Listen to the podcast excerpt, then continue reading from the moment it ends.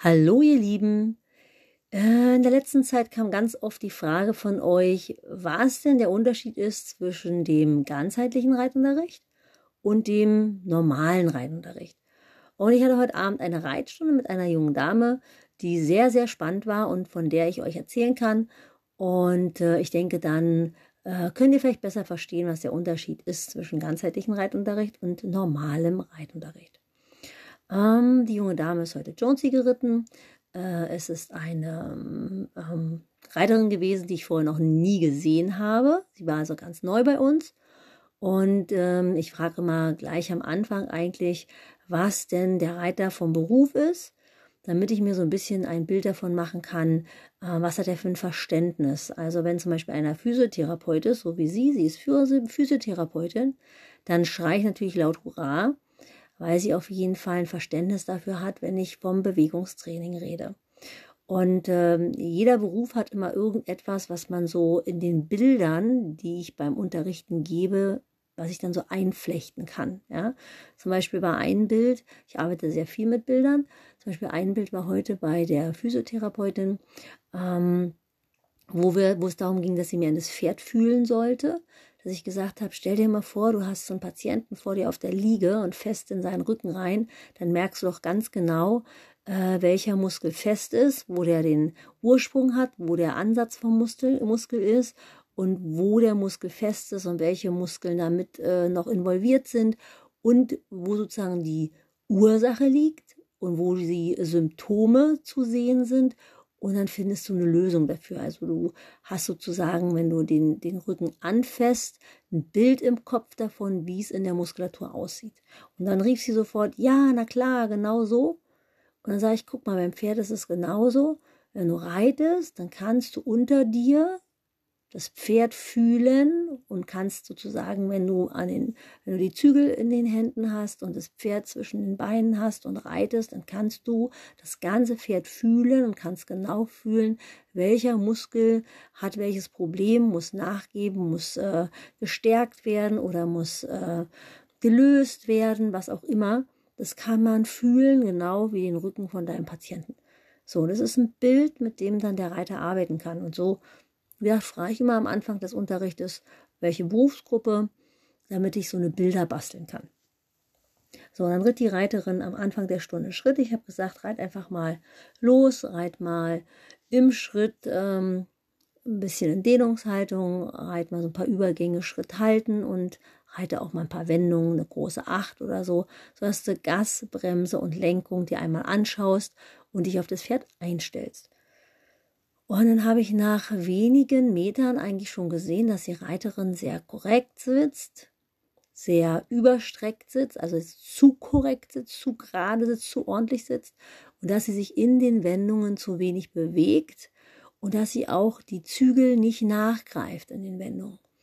Und dann habe ich sie noch mal kurz zwei, drei Minuten beobachtet und ähm, habe sie dann zu mir rangenommen und ähm, habe sie mal darauf aufmerksam gemacht, dass sie ähm, ja zu vorsichtig ist und zu viel. Also ich habe sie gefragt, ne? Also wo das ist. Also wir haben auf alle Fälle dann beide miteinander reflektiert, dass sie das Gefühl hat, ähm, an dem Pferd nichts kaputt machen zu wollen und natürlich auch alles richtig machen zu wollen. Und aufgrund der Tatsache, dass sie nichts kaputt machen will, fässt sie zum Beispiel den Zügel auch nicht nach, weil sie die Idee hat, ein ruhiger Zügel, eine ruhige Hand heißt, ich kann oder ich sollte so wenig wie möglich am Zügel machen. Was ja in dem Sinne ein völlig falscher Satz ist. Also eine ruhige Hand hat ja nichts mit oder nichts damit zu tun, dass man den Zügel einmal aufnimmt und dann nie wieder den Zügel nachfasst. Das ist ja Quatsch, weil man ja in jeder Wendung den neuen inneren Zügel kürzer nimmt ja, wenn es notwendig ist.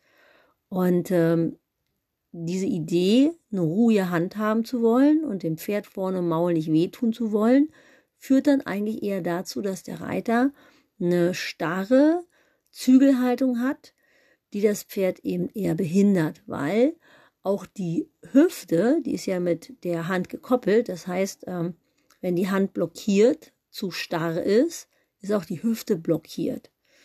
Ähm, So, also das haben wir so ein bisschen herausgepolkt, dass sie sich zu viel Gedanken darum macht, irgendwas kaputt zu machen, was falsch zu machen, äh, richtig sitzen will und dadurch sehr steif und sehr unbeweglich sitzt. Das kam erstmal noch nicht so ganz an.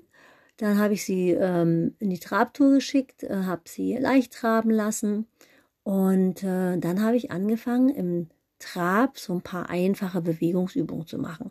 Zum Beispiel, dass sie mal nach hinten auf den Po guckt oder überhaupt mal, mal links, mal rechts guckt, also praktisch das Kopfgelenk bewegt, ähm, das Becken bewegt. Und dabei hat sie festgestellt, dass das Pferd immer dann, wenn sie sich mehr loslässt in der Bewegung, weil im Endeffekt führt es ja dadurch, dass sie zum Beispiel nach hinten auf den Hintern guckt, äh, mal so einmal so kurz, als hätte sie einen Dreckfleck auf dem Pferdepo, wo sie mal kurz drauf gucken will, führt dazu, dass der Reiter ähm, in der Hüfte äh, loslässt, also beweglich wird, aus dem Hohlkreuz rauskommt und das Pferd sofort anfängt im Rücken loszulassen, zu schwingen und vor allen Dingen zu schnauben. Das heißt also, die Reiterin hat immer gemerkt, wenn sie sich bewegt, mehr bewegt, lässt sie mehr los und fängt an zu, das Pferd schnaubt und sagt sofort, ich fühle mich wohl und es geht mehr vorwärts. Ähm, dann haben wir kurz darüber gesprochen, dass sie ein sehr, sehr stark ausgeprägtes Hohlkreuz hat, was die Reiterin als Physiotherapeutin natürlich sofort bejahte. Und wir haben noch zwei, drei Übungen gemacht, auch im Trab, die so ein bisschen aus dem Hohlkreuz rausholen, die dem Hohlkreuz entgegenwirken. Dann hat die Reiterin auch sofort gemerkt, wow, wenn ich was gegen das Hohlkreuz tue, dann kann das Pferd sofort mit der Hinterhand mehr runterfußen, das Pferd bewegt sich besser im Rücken, das Pferd wird fleißiger, lässt los. Die Reiterin merkte auch den Zusammenhang zwischen Hohlkreuz und klemmendem Knie. Also wenn sie äh, ins Hohlkreuz kommen, dann schließen sich die Adduktoren das Knie macht zu und das Pferd geht wieder nicht vorwärts. Wenn sie aus dem Hohlkreuz rauskommt, das Becken nach hinten kippt, dann öffnen sich die Knie, lässt sie mehr los und das Pferd geht mehr vorwärts. Dieser Zusammenhang, den haben wir mit ein paar einfachen Bewegungsübungen klar machen können. Die haben wir alle im Trab gemacht. Und dann hat sie von mir die Hausaufgabe bekommen, zu Hause Übungen zu machen, die den Bauchmuskel stärken und die äh, dem Hohlkreuz entgegenwirken. So, dann war der nächste Punkt die Balance. Wir haben das auch äh, zusammen herausgepolkt. Ne? Sie hat das dann gut reflektiert, dass ihr die Balance fehlt. Und ähm, sie, ich meine, habe sie dann gefragt, was ist das größte Problem beim Reiten? Sie sagt die Balance. Ja, die Balance, die war auch ein Problem. Die haben wir mit zwei, drei Bewegungsübungen auch auf dem Pferd äh, verbessern können. Und dann konnte ich sie so langsam dahin führen, dass wir aber trotzdem immer noch das gleiche Problem haben wie vorher. Und dann sind wir beide gemeinsam dann darauf gekommen, dass eigentlich das Problem ist, dass sie hat ein ganz klein bisschen fehlende Balance. Dieses ganz klein bisschen fehlende Balance sorgt dafür, dass sie sich im Knie festhält. Dadurch stört sie die Jonesy. Die Jonesy macht sich im Rücken fest, geht nicht mehr vorwärts, lässt sich schlechter wenden. Die Reiterin fängt an, den Atem anzuhalten, sich zu verkrampfen, weil sie will ja nichts falsch machen und es gut machen und es geht halt gerade nicht gut. Und dann wird es noch schlechter. Ja, also eigentlich ist das wirkliche Problem nicht die Balance, sondern das wirkliche Problem ist der Satz, ich will das richtig machen, ich will dem Pferd nicht wehtun.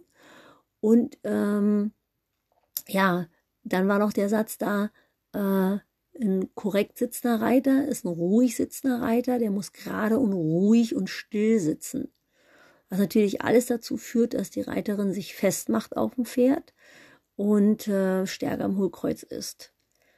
Ja, das haben wir herausgepolkt und ähm, dann habe ich die Reiterin noch mit ein paar lustigen Sprüchen ein bisschen zum Lachen gebracht. Hm, sind wir ein bisschen ins Galoppieren gegangen. Ich habe auch eine Stange hingelegt, weil ich möchte die Reitabzeichen machen und ein bisschen mit dem Springtraining anfangen. Dann sind wir noch ein paar Mal über die Stange galoppiert. Das hat auch noch dazu geführt, dass sie sich sehr wohl gefühlt dass sie Spaß an der Sache hatte.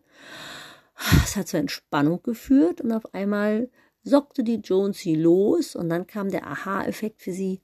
Wow, wenn ich mich entspanne und alles lässig sehe, mehr loslasse, dann bewege ich mich auch viel mehr. Wenn ich mich viel mehr bewege, dann kann mein Pferd unter mir viel lockerer laufen und dann macht das einfach viel mehr Spaß, ist viel gesünder fürs Pferd. Also nichts mit ruhig sitzen und still sitzen und Hände ruhig halten, sondern einfach locker in der Balance auf dem Pferd sitzen. So, das heißt, die Ansätze, die wir gemacht haben, waren einmal das äh, normale Coaching im Sinne von äh, Persönlichkeitsentwicklung, ähm, also Glaubenssätze, ähm, Musterarbeit, ja, nichts falsch machen, dem Pferd nicht wehtun. Äh, Glaubenssatz war äh, ein ruhiger, also ein guter Reiter, ein gut sitzender Reiter ist ein ruhig und still sitzender Reiter. Dann war der Aspekt des Bewegungstrainings da drinne, nämlich wir haben Bewegungsübungen gemacht, äh, die dazu geführt haben, dass der Reiter aus dem Hohlkreuz kam, dass der Reiter mehr losgelassen hat, dass das Kopfgelenk locker war. Ähm, ja, wir haben die Handhaltung verbessert. Und dann war noch der Aspekt des ganz normalen Reitunterrichts drin, nämlich wir haben äh, Wendung geritten mit dem Pferd, wir sind über, äh, über äh, ein kleines Cavaletti haben wir das Pferd gearbeitet, also haben wir sozusagen Springtraining noch mit eingebaut, Springgymnastik. Und das Ganze ist halt ein ganzheitlicher Unterricht in meinem Sinne, so wie ich das verstehe. Und die Reiterin habe ich nach Hause geschickt mit einer großen langen Liste an Bewegungsübungen, die sie auf dem Pferd machen kann mit äh, einigen Glaubenssätzen, mit denen sie einfach mal arbeiten kann und mit denen sie forschen kann, mit ein paar Mustern, mit denen sie sich beschäftigen kann. Und sie hat noch Balanceübungen mitbekommen, um ihre Springerei zu verbessern. Ja, und dann haben wir hinterher so witzig gesagt, also eigentlich brauchst du erst in acht Wochen wiederkommen, weil du hast jetzt so viele Hausaufgaben, das reicht erstmal. Ja, und ähm, die Reiterin war sehr reflektiert, hat das alles gut verstanden und äh, auch sehr gut fühlen können. Und es hat mir echt viel, viel Spaß gemacht und ihr auch. Und ja, und rein theoretisch bräuchte sie auch erst in acht Wochen wiederkommen. Ähm, so, das ist ganzheitlicher Reitenrecht. Es ist ein ähm, aufgabenorientierter Unterricht, kein anweisungsorientierter Unterricht. Im normalen Reitunterricht ist es ja eher so, dass der Reiter vom Reitlehrer eine Anweisung bekommt. Ja? Äh, Absatz fallen lassen, mehr mitschwingen, ähm, Paraden geben oder den Rahmen verkürzen oder Stellung, Biegung, äh, wollte links, wollte rechts. Also er bekommt Anweisungen was er wann und wie auf dem Pferd zu tun hat. Das ist so ein bisschen so, als wäre der Reit, ähm, Reiter die Marionette des Reitlehrers und der Reitlehrer gibt halt verbale Anweisungen und bewegt dadurch den Reiter und das Pferd. Das mache ich auch in meinem Unterricht, wenn es nötig ist. Und wenn es möglich ist, arbeite ich eher aufgabenorientiert, weil das menschliche Gehirn einfach viel besser lernt, wenn es äh, selber zum Fühlen kommt und selber Aufgaben löst. Ähm, ja, so lernen wir Menschen eher, wenn das Gehirn die Einladung hat und nicht, wenn es nur Anweisungen ausführt. Ja, ich hoffe, dass ihr, ach so, vielleicht noch eins dazu, wisst ihr, ähm, als ich ein ganz junger Reitlehrer war, habe ich bei meinem Trainer mal nachgefragt, äh, warum der seine Tricks nicht an die Reitlehrer verrät, äh, an die Reitschüler verrät. Ne? Und dann hat man mir in jungen Jahren gesagt, Mensch, Nicole, du kannst ja dem Reitschüler nicht alles verraten, dann ähm, wirst du ja äh, sozusagen dann irgendwann überflüssig. Und was vielleicht euch auch schon mal aufgefallen ist, bei manchen Reitlehrern ist es wirklich so, wenn die mal eine Woche im Urlaub sind oder die sind mal nicht da, die vermisst man ganz schnell weil man ohne die eigentlich nicht so genau weiß, wie man die Pferde arbeiten muss. Man hat nicht so ganz genau ein Konzept. Und das ist auch nochmal ein Unterschied zwischen dem ganzheitlichen Reitunterricht und auch dem Bewegungstraining und dem, ich sag mal, den althergebrachten, herkömmlichen Reitunterricht, nämlich der Bewegungstrainer oder der ganzheitliche Trainer, der versucht halt, den Reiter dazu zu bringen, dass er selber irgendwann einmal unabhängig vom Reitlehrer eigenverantwortliche ähm, Entscheidung treffen kann, wie er sein Pferd arbeitet. Also der soll das ganze System verstehen und ins Fühlen kommen und die Wahrnehmung verbessern und dadurch irgendwann selber sein Pferd arbeiten können. Und zwar systematisch.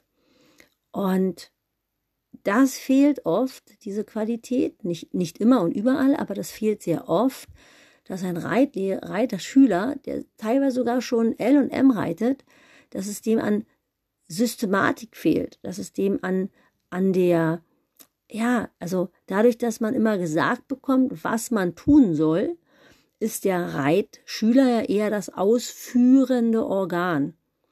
Und manchmal hat er gar nicht die Draufsicht beim Arbeiten, nach welchem System der Reitlehrer gerade vorgeht. Ja, welches Problem ist da? Welche Lektion nehme ich, um das Problem zu bearbeiten? Wie kontrolliere ich das, äh, ob ich weitergekommen bin und so weiter und so weiter. Und dadurch, dass wir immer wieder hinterfragen, okay, was, wie war das, was wir geritten haben? Was hast du gefühlt? Wie war es vorher? Wie war es nachher? Was ist besser? Was ist äh, schlechter? Ähm, einfach dieses Wahrnehmungsschulen und ja, dass der Reiter diese Systematik auf den Plan bekommt, ja, oder ein Gefühl einfach dafür bekommt. Äh, das kommt im herkömmlichen Reitunterricht einfach zu kurz. Man hat zwar erstmal das Gefühl, man kommt schneller voran, weil dadurch, dass der Reitlehrer einen bewegt ja, und man ja im Endeffekt nach einer halben Stunde sagt, boah, jetzt geht mein Pferd aber super, ähm, hat man aber das Problem, wenn man dann alleine in der Reithalle steht, dass man dann eben nicht mehr klarkommt, weil man nämlich nicht genau weiß, ja, wie hat er denn es gemacht? Dreimal links reiten, dreimal rechts reiten, irgendwann mit der Gerte anticken. Äh, ja, wie, wie genau und warum? Wieso, weshalb, warum? Das ist die große Frage. Und das bearbeiten bearbeite ich im ganzheitlichen ähm, Reitunterricht immer wieso, weshalb, warum und immer die Aspekte, ähm, das Innere des Reiters, das Innere des Pferdes, das Äußere des Pferdes, das Äußere des Reiters und natürlich die verschiedenen Reittechniken. So, ich hoffe, ich konnte euch ein bisschen was erzählen, was der Unterschied ist. Ich hoffe, ihr hattet auch beim Zuhören so viel Spaß wie ich beim Erzählen, weil äh, ich lebe einfach dafür. Und ähm, ja, ich wünsche euch eine schöne Zeit, hoffe, dass ihr ein bisschen Bewegungstraining mal ausprobiert. Ähm, da könnt ihr viel lesen im Internet und viele Videos euch äh, anschauen. Es ist eigentlich kein großes Zauberwerk. Ähm, probiert das einfach mal aus. Also eine schöne Zeit, bis zum nächsten Mal. Eure Nicole.